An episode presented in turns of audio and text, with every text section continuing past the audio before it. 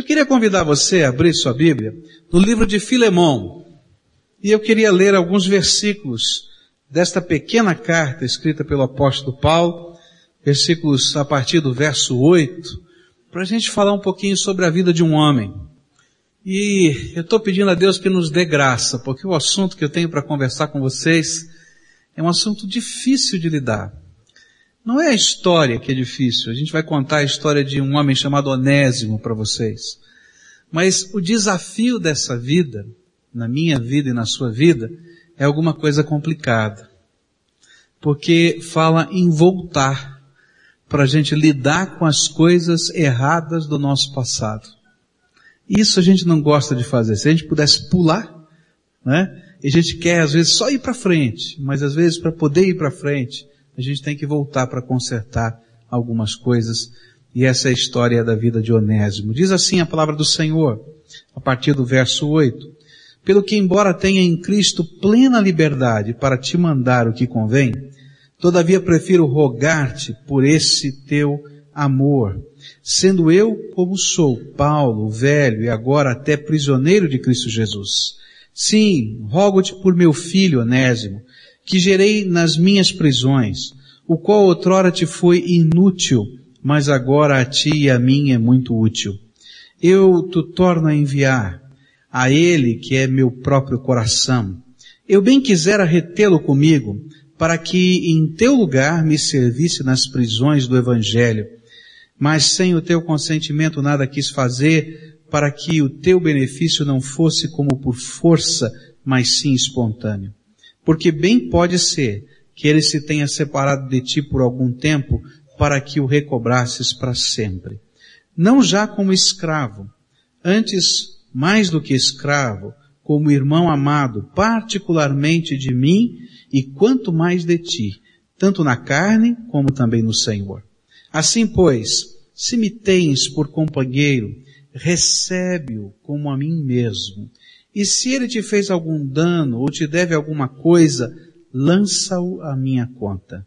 Eu, Paulo, de meu próprio punho escrevo, e eu o pagarei, para não te dizer que ainda a ti mesmo a mim te deves. Sim, irmão, eu quisera regozijar-me de ti no Senhor. Reanima o meu coração em Cristo. Escrevo-te confiado na tua obediência, sabendo que farás ainda mais do que peço. Eu queria contar para você a história de um escravo chamado Onésimo, e é disso que esse texto fala. Onésimo era um escravo que trabalhava na cidade de Colossos para um homem chamado Filemão, esse que recebe essa carta. E num belo dia, a gente não sabe exatamente porquê, quais foram os detalhes, ele rouba a casa de Filemão, para financiar sua fuga e foge.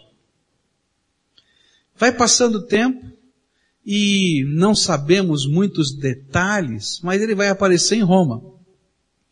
E lá, Tácito, um historiador, diz que ele se envolve com gente de baixa qualidade, com outros problemas e alguma coisa acontece pela misericórdia e pela graça de Deus em que ele reencontra Paulo. Provavelmente ele já conhecia Paulo, porque Paulo tinha ficado hospedado várias vezes na casa de Filemão, era alguém querido no seio daquela igreja, e nesse contexto ele reencontra Paulo. Não há muitas razões ou explicações históricas para saber o que aconteceu. Mas nesse reencontro com Paulo, Deus começa a trabalhar. E Paulo começa a discipular esse escravo fugido chamado Onésio e ele vem a entender a mensagem do Evangelho. E ele vem receber Jesus como Senhor e Salvador da sua vida. E ele passa a ser é, trabalhado e, e desafiado espiritualmente a crescer pelo velho apóstolo. E ele se envolve tanto que ele passa a servir com a sua própria vida ao apóstolo que estava preso. Paulo estava na prisão, uma prisão domiciliar nessa época, ele pôde alugar uma casa, diz a Bíblia, e existiam quatro soldados da guarda pretoriana que dia e noite ficavam algemados aos pés e às mãos de Paulo. E ele estava ali para servir, estava lá abençoando. Até que num belo dia, Deus tem os seus caminhos e começa a trabalhar o coração da gente. E nessa conversão genuína de Onésimo, há um desafio espiritual. O desafio de voltar. O desafio de enfrentar o seu passado. O desafio de encarar as coisas que ele tinha deixado para trás. É muito complicado na vida de qualquer pessoa voltar para enfrentar o seu passado. Voltar para os lugares onde nós deixamos marcas e lugares que nos marcaram. É difícil. Enfrentar pessoas que têm um conceito formado a respeito de nós muito bem delineado. E a gente voltar e encarar e olhar. Quanto mais para Onésimo, porque ele era um escravo, fugido e ladrão. E segundo a lei romana, ele merecia duas coisas, segundo a lei romana ele merecia ser torturado e morto por crucificação. Você pode entender o que significa enfrentar o passado?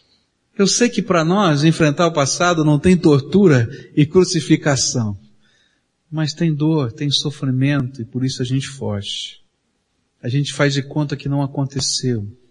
A gente põe debaixo do tapete. Só que esse passado fica ressuscitando o tempo todo e nos perseguindo ao longo da vida. Muitos de nós temos crescido diante de uma visão do Evangelho muito simplista, onde eu recebo Jesus como Senhor e Salvador, os meus pecados foram perdoados e de fato foram perdoados, nós somos lavados no sangue do Cordeiro e acabou. Mas deixamos às vezes um rastro na nossa vida de dor, um rastro de, de situações que não foram acertadas, não foram resolvidas. E às vezes a gente acha que mudar de lugar, mudar de cidade, mudar de igreja, mudar de família é que vai resolver. E a gente fica nessa mudança sem entender que a gente leva o passado da gente com a gente. E a gente leva as dores do coração conosco. E é por isso que o Espírito Santo de Deus e a palavra de Deus em vários lugares vai nos ensinar que nós precisamos voltar. Nem sempre o voltar, nesse contexto do passado, significa retomar a vida daquele ponto. É impossível, gente. Porque a vida já foi. Mas é o sentido de que nós estamos ali como instrumento da graça de Deus para restaurar, para abençoar e para fazer diferença nessa terra. E eu queria mostrar para vocês como é que a gente faz diferença em nome de Jesus nessa terra quando a gente tem coragem de fazer aquilo que Onésimo fez. Enfrentar todos os medos do seu coração, todas as dificuldades da sua alma, todas as situações até físicas que envolviam essa questão, para ir lá, lá à cidade de Colossos, lá a Filemon, aquela casa, com as injustiças que ele tinha sofrido. De certo ele trazia no coração marcas de injustiças sofridas. Por que ele fugiu? Alguma coisa aconteceu? mas também das coisas que ele mesmo tinha feito. Por que Deus nos ensina a fazer assim, voltar, trabalhar o nosso passado outra vez? Quando eu estudo isso na palavra de Deus, eu descubro uma primeira razão e uma maneira de fazer diferença.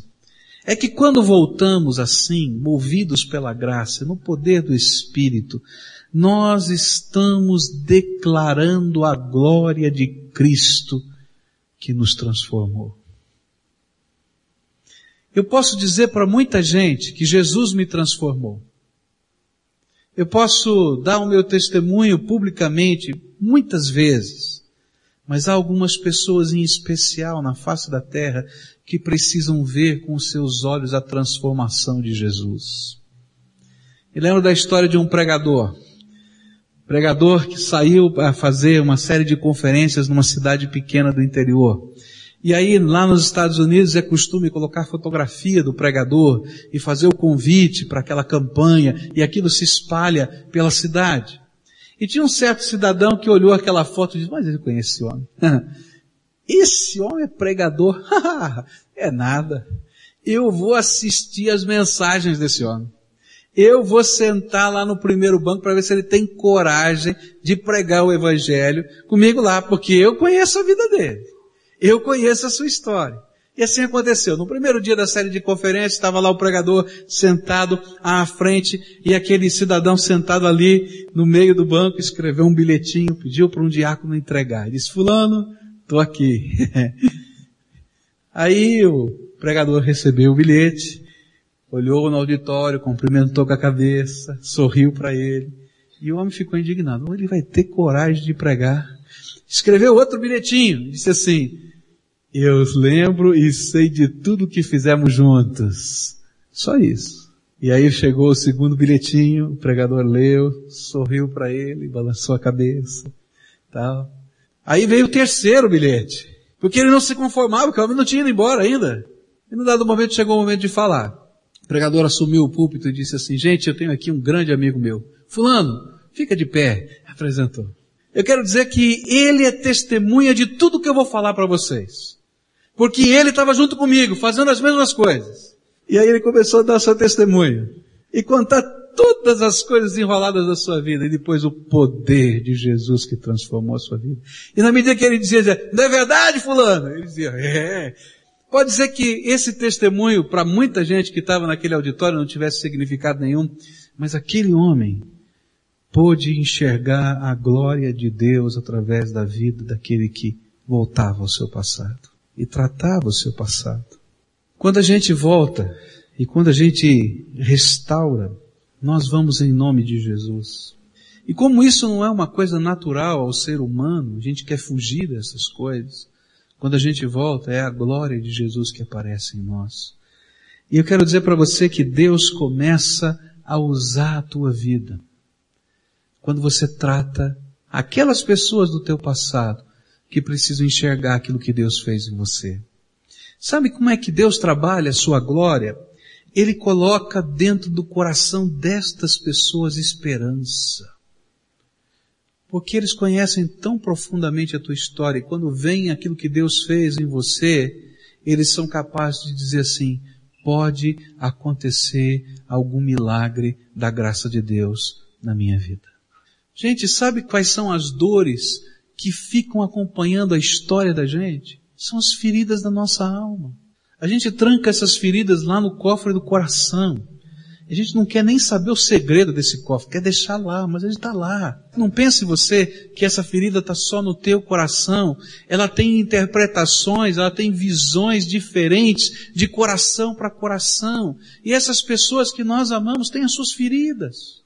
E quando nós chegamos ali e tocamos nessas feridas, a libertação, a libertação, libertação tremenda, tremenda, gente. Se você nasceu de novo em Cristo Jesus, se o Espírito Santo de Deus habita a tua alma, volta para aquelas pessoas que são queridas e amadas, volta na trilha da tua vida, não para retomar a vida daquele ponto, porque não dá, já passou, mas para dizer que a transformação chegou na tua vida e que você quer abençoar e quer ser abençoado pelos seus queridos. Isso é cura, é alegria, é esperança, é luz de Deus que brilha dentro da nossa casa. Eu dou graças a Deus pela vida de Onésimo, porque ele me ensina que fazer isso não é fácil nem barato.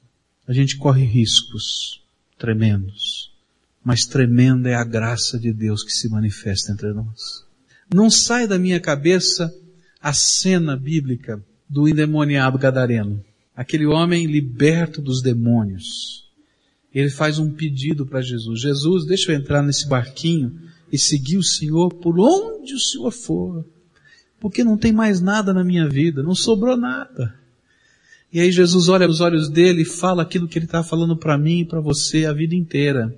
Se não, antes de entrar nesse barquinho, volta para tua casa, volta para os teus e conta-lhes tudo quanto Deus te fez. E essa é a mensagem de Deus para você hoje. Tem muita gente na tua história que precisa ser abençoado. E por alguma razão da sabedoria divina, você é a única pessoa que pode ser um instrumento da bênção de Deus. Volta para tua casa. Volta para os teus. Volta para as pessoas significativas. Volta para o teu passado. Não dá para retomar de lá. Você vai ter que continuar daqui. Mas volta e abençoa. E faz diferença. E a glória de Deus vai ser vista através de você. A segunda lição que eu aprendo aqui com Onésimo é que quando nós temos a coragem de voltar, quando nós pagamos o preço de voltar, porque corremos riscos, nem sempre vai sair tudo bem. Algumas pessoas vão colocar a coisa ruim que está guardada no coração para você e vai dizer, olha, você me machucou e doeu. Mas quando nós fazemos isso, nós começamos a abalar os valores da sociedade em que nós estamos inseridos. Deus nos usa para fazer diferença, para chacoalhar os valores raigados. É interessante o que acontece. Paulo vai escrever essa carta a Filemão dizendo, olha, Filemão, antes Onésimo era teu escravo, mas agora recebe-o como teu irmão. Você já pensou um senhor de escravos recebendo uma carta dessa? Não dá para a gente imaginar porque essa história é tão diferente do nosso contexto social. Mas os valores da sociedade estavam sendo abalados. E de repente chegava aquele moço que na cabeça do senhor de escravos era um ladrão e fujão. E que talvez na cabeça de Onésimo estivesse dizendo, você é um crente que não entende que eu sou gente e acha que eu sou ferramenta humana. Sabe, os dois lados precisam ser transformados. Os valores que envolvem a sociedade, todos eles precisam ser chacoalhados. Mas quem vai fazer isso? As pessoas que têm coragem de agir e viver por Jesus. E quando aquele moço voltou, ele estava ali, dizendo, sou escravo, porque a lei me diz que eu sou escravo mas eu tenho uma dignidade maior agora. Eu sou salvo em Jesus Cristo e teu irmão. E Filemão tinha que pensar nisso. Ele é meu escravo ou é meu irmão? E os valores tinham que ser chacoalhados. Olha só que coisa tremenda. Olha só como acontece dentro desse contexto da sociedade. Paulo vai fazer um jogo de palavras, porque a palavra onésimo queria dizer útil, e nessa carta ele vai dizer assim, aquele que antes era inútil para você, agora, pelo poder de Jesus Cristo, se transformou em alguém tremendamente útil. E de repente, outra vez, os valores da sociedade estão sendo chacoalhados. Olha, esse escravo inútil, esse pecador, esse ladrão, esse ofensor de todas as leis constituídas da sociedade, que não presta a não ser para tortura e morte na cruz, agora restaurado pelo poder do sangue de Jesus é alguém novo e transformado. E sabe, isso está acontecendo todo dia. Porque esses valores da sociedade são assim, nós somos tremendamente capazes de pedir perdão e exigir perdão de todos. Não é verdade? Todo mundo aqui tem que aprender a me perdoar. Todo mundo tem que aceitar os meus defeitos. Todo mundo tem que saber que eu sou desse jeito. Não é assim que a gente pensa? Esse é o meu temperamento mesmo. Não sabe ainda? Vive comigo tanto tempo. Não é assim? Só que nós somos terríveis para perdoar e entender o outro. E nós classificamos as pessoas. E de repente o poder de Jesus Cristo faz nos confrontar para entender que nenhum ser humano é inútil, porque todos são passíveis da graça transformadora de Deus. Não é tremendo? Inútil? Não. Transformado por Jesus Cristo. Eu sou alguém que pode fazer diferença nessa terra. Mas vai dizer, Onésimo, você é escravo. Faz mal. Eu sou servo do Deus Todo-Poderoso. E onde Ele me mandar, eu vou fazer diferença. Porque eu sou útil para o reino dEle e para a glória dEle. Mas não para aí, olha só. Paulo, na sua sabedoria, cheio do Espírito Santo, vai trabalhar com Filemão. Sabe por quê? O nome Filemão, o sentido do nome, quer dizer amado, benevolente, amigável. É isso que quer dizer o nome Filemão. E aí Paulo, da mesma maneira como usou o nome de Onésimo nessa carta, usa o nome de Filemão. E diz assim, Filemão, agora está na hora de você ser o que o teu nome diz amável, benevolente. E mais uma vez ele toca fundo no coração. Como nós nos vestimos das nossas imagens, daquilo que queremos apresentar ser diante dos homens. E em dado momento o Espírito Santo diz assim, não adianta vestir a máscara, está na hora de viver aquilo que você disse que quer ser. Ame e perdoe. E o Espírito Santo vai trabalhando na sociedade. E sabe qual é a grande lição que fica? É a seguinte, todos nós somos pecadores. Todos nós necessitamos de perdão. Todos nós necessitamos ser restaurados de alguma maneira. Todos nós precisamos de Jesus que nos ajude nesse processo. Todos nós precisamos do amor que vem dele. Todos nós precisamos da força que só ele pode nos dar para pedir perdão e para oferecer perdão. Nós somos o povo que tem a alegria de dizer, todos nós somos esse povo que o Senhor Jesus nos deu uma nova chance. Já parou para pensar nisso? Estava um jovem na igreja na década de 70, quando se usava um cabelão bem comprido, aquelas roupas todas esquisitas, né? Coloridas, boca de sino tal. Ele foi convidado para assistir um culto e sentou-se num dado lugar, bem do lado de uma velhinha. Aquela velhinha assim com cara de santa, sabe aquelas velhinhas assim? Aquele cabelinho assim arrumadinho, aquela postura de oração no meio do culto, né? E ele ficou olhando, puxa vida, eu aqui, a velhinha aqui do meu lado, né? E o pregador abriu a Bíblia e leu um trecho de, se não me engano, 2 Coríntios capítulo 6, que fala de uma lista de pecados. Fomos adúlteros, fomos isso, fomos aquilo, fomos aquilo, e foi lendo aquilo. E na medida em que ele lia aquela lista de pecados, ele fez uma pausa naquele versículo e disse assim, todos quantos são tudo isto quanto a Bíblia fala, se levantem. E a primeira pessoa que se levantou foi a velhinha. E o cabeludo olhou para a velhinha e disse, hum. E o pregador continuou a ler o versículo da palavra de Deus.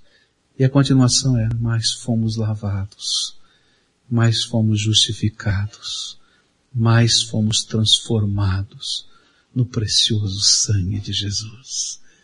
E aquele dia foi o dia da conversão do cabeludo, por entender que todos são pecadores e sem a graça de Deus não dá para viver. Volta, meu irmão. Volta, volta, porque Deus vai mudar a sua maneira de enxergar as pessoas e o mundo. O mundo conhecível e experimentável por você pode ser abalado quando você é esse instrumento que volta e abençoa e restaura. Enquanto nós estamos fazendo isso, agindo dessa maneira, não somente o mundo está sendo abalado, mas nós estamos sendo instrumentos de mobilização da igreja do Senhor Jesus, para que a igreja entenda qual é o foco da sua missão. Para que o Senhor Jesus constituiu-nos como igreja? O foco da nossa missão é o resgate de vidas. Que mais e mais pessoas nessa terra sejam resgatadas, sejam transformadas, sejam abençoadas. Esse é o foco da missão. E quando nós nos dispomos a agir dentro da vontade de Deus e voltar para acertar as coisas do passado, nem sempre dá para começar de onde paramos, mas nós voltamos para ser bênção. A igreja do Senhor Jesus redescobre o seu alvo, o resgate de vidas. Olha o que aconteceu na experiência de Onésimo. Toda a igreja foi mobilizada para isso. E de repente, Paulo assumiu o papel de fiador da mudança. Ele escreve uma carta de fiança. A carta de Filemon, ela é uma carta de fiança. Ela vai dizer assim, olha, se ele deve alguma coisa, eu estou escrevendo de próprio punho, eu assumo o pagamento. Sabe o que significava isso? Paulo não escrevia quase nada, ele tinha um problema na vista. As pessoas escreviam os textos que nós temos, ele ditava e as pessoas escreviam. Poucas vezes ele escrevia de punho. Ele estava assinando uma nota promissória. Eu sou fiador de que esse moço foi transformado pelo poder de Jesus Cristo. Eu assumo. Eu vou correr os riscos junto com ele, como todo fiador faz. E sabe, eu quero dizer uma coisa para você. Deus vai convocar você como servo de Deus a ser discipulador de alguém. Gente, se você não está discipulando ninguém, você está fora do foco. Porque o foco do Senhor Jesus não é que você seja um excelente contribuinte. Ainda que contribuição faça parte da nossa missão. Não é que você esteja aqui bonitinho participando de todos os cultos. Mas o que o Senhor Jesus quer é que você seja um agente de transformação nessa terra. E sabe por que nós temos medo de discipular pessoas, de nos envolvermos com a vida das pessoas e de ajudarmos no processo de transformação? Porque nós corremos riscos. A gente acha que ficando para a gente a gente ganha. Mas Jesus ensinou que é dando que se recebe. Jesus ensinou que é sendo como a semente que morre para si mesmo, não é? Que nasce coisa nova e abençoada. Gente, a missão da igreja é ser bênção. Assuma a vida de alguém, a responsabilidade por alguém, em oração, em trabalho, em comunhão, em pregação. Faça isso, porque esse é o foco. Se você não está fazendo isso, você está fora de foco e fora da missão. Mas não foi só Paulo, olha só o que vai acontecer. De repente Paulo escreve essa carta e ele manda Tíquico. E ele vai como portador dessa carta e agente de uma missão. Eu vim aqui para reconciliação. É a igreja do Senhor que está se movendo. E vai lá Onésimo. Onésimo dizendo, eu tenho uma nova vida e uma nova visão de sentido e objetivo. E ele está lá. E está lá Filemão, a igreja sendo abalada e chacoalhada. Mas talvez a mais importante mobilização foi aquilo que aconteceu na igreja de Colossos.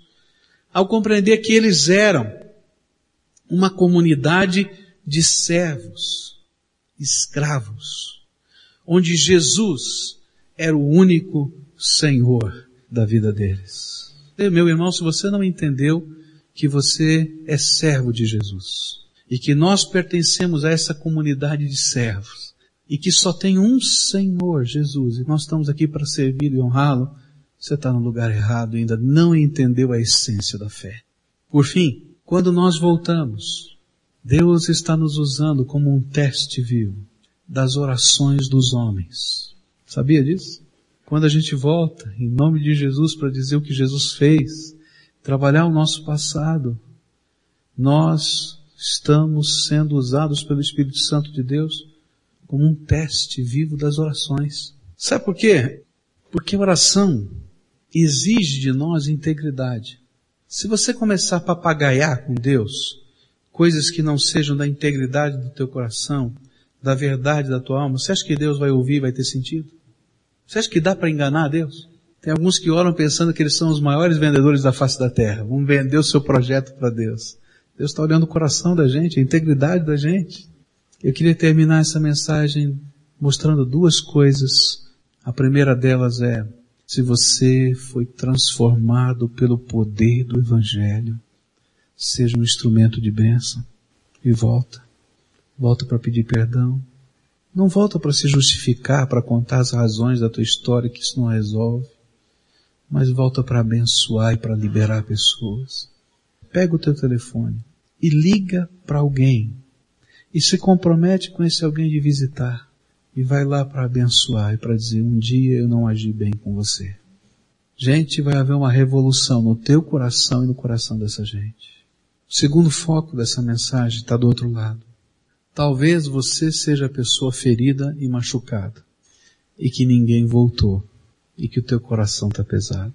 Pega o telefone do mesmo jeito e abençoa aquelas pessoas liberando o peso da tua alma com relação a elas e diz, vive a tua vida em paz. Eu te abençoo em nome de Jesus. Porque hoje o Espírito Santo está testando a integridade das suas orações. A lição de Onésimo é muito difícil. E eu não conseguiria fazer isso sem o poder do Espírito Santo. Eu acho que você também não consegue. Se essas questões estão tão perto que você não precisa pegar o telefone, Faz uma roda na mesa ou na sala. E chora no meio do teu povo. E recebe o abraço de restauração. Gente, quanta família doente existe. Quanta gente arrebentada existe. Vamos transformar isso. É assim que funciona. Vamos transformar. E eu vou dizer para você, o que Jesus quer é resgate na tua casa, é bênção na tua casa. É família abençoada, unida no poder dele. Mas começa com você. Eu queria orar por você por coragem. Eu queria orar por você por unção do Espírito. Se você é essa pessoa que quer hoje assumir um compromisso com Jesus, de pedir a Ele coragem, poder e força para ser esse tipo de bênção. Nesses dois focos eu quero orar por você. E nós vamos pedir, Jesus, eu não consigo, eu tenho medo. Me dá a tua graça. E nós vamos pedir que o Espírito Santo unja os teus lábios, mas antes unja o teu coração, para que haja mudança. É duro dizer, olha, tenho te magoado, tenho te ferido, tenho machucado você. Mas é isso que a gente vai fazer. Ou talvez dizer, olha, já fiquei muito ferido, mas hoje eu estou livre, estou te dando liberdade e te abençoo em nome de Jesus. Pai querido, somos teus filhos. E ouvimos a tua palavra e sabemos que essa palavra foi dirigida a cada um de nós. Essa palavra veio do Senhor para nós. E eu quero te pedir em nome de Jesus, em nome de Jesus, que o Senhor derrame da unção do teu Espírito sobre os teus filhos, para que como onésimo voltem, dizendo a glória do Senhor agora habita no meu coração e eu quero fazer acertos na minha vida. Que eles tenham coragem de restaurar, tenham coragem de pedir perdão, tenham coragem, quem sabe, até de fazer ressarcimentos, se isso for necessário. Tenham coragem, Pai, movidos pelo Teu Espírito. Eu quero te pedir, Senhor Jesus, vem com a Tua cura. E da mesma maneira como o Senhor trabalhou no coração de José do Egito, que não conseguia se conter diante dos seus irmãos e chorava, da mesma maneira como aquela mistura de sentimentos estava dentro dele e o Senhor foi tratando a ponto de ele poder abraçar os seus irmãos e acolher a sua família. Que assim aconteça no meio do teu povo.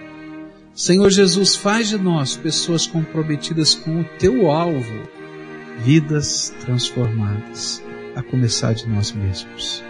Abençoa-nos. É aquilo que oramos no precioso nome de Jesus abençoe-nos. Amém e amém.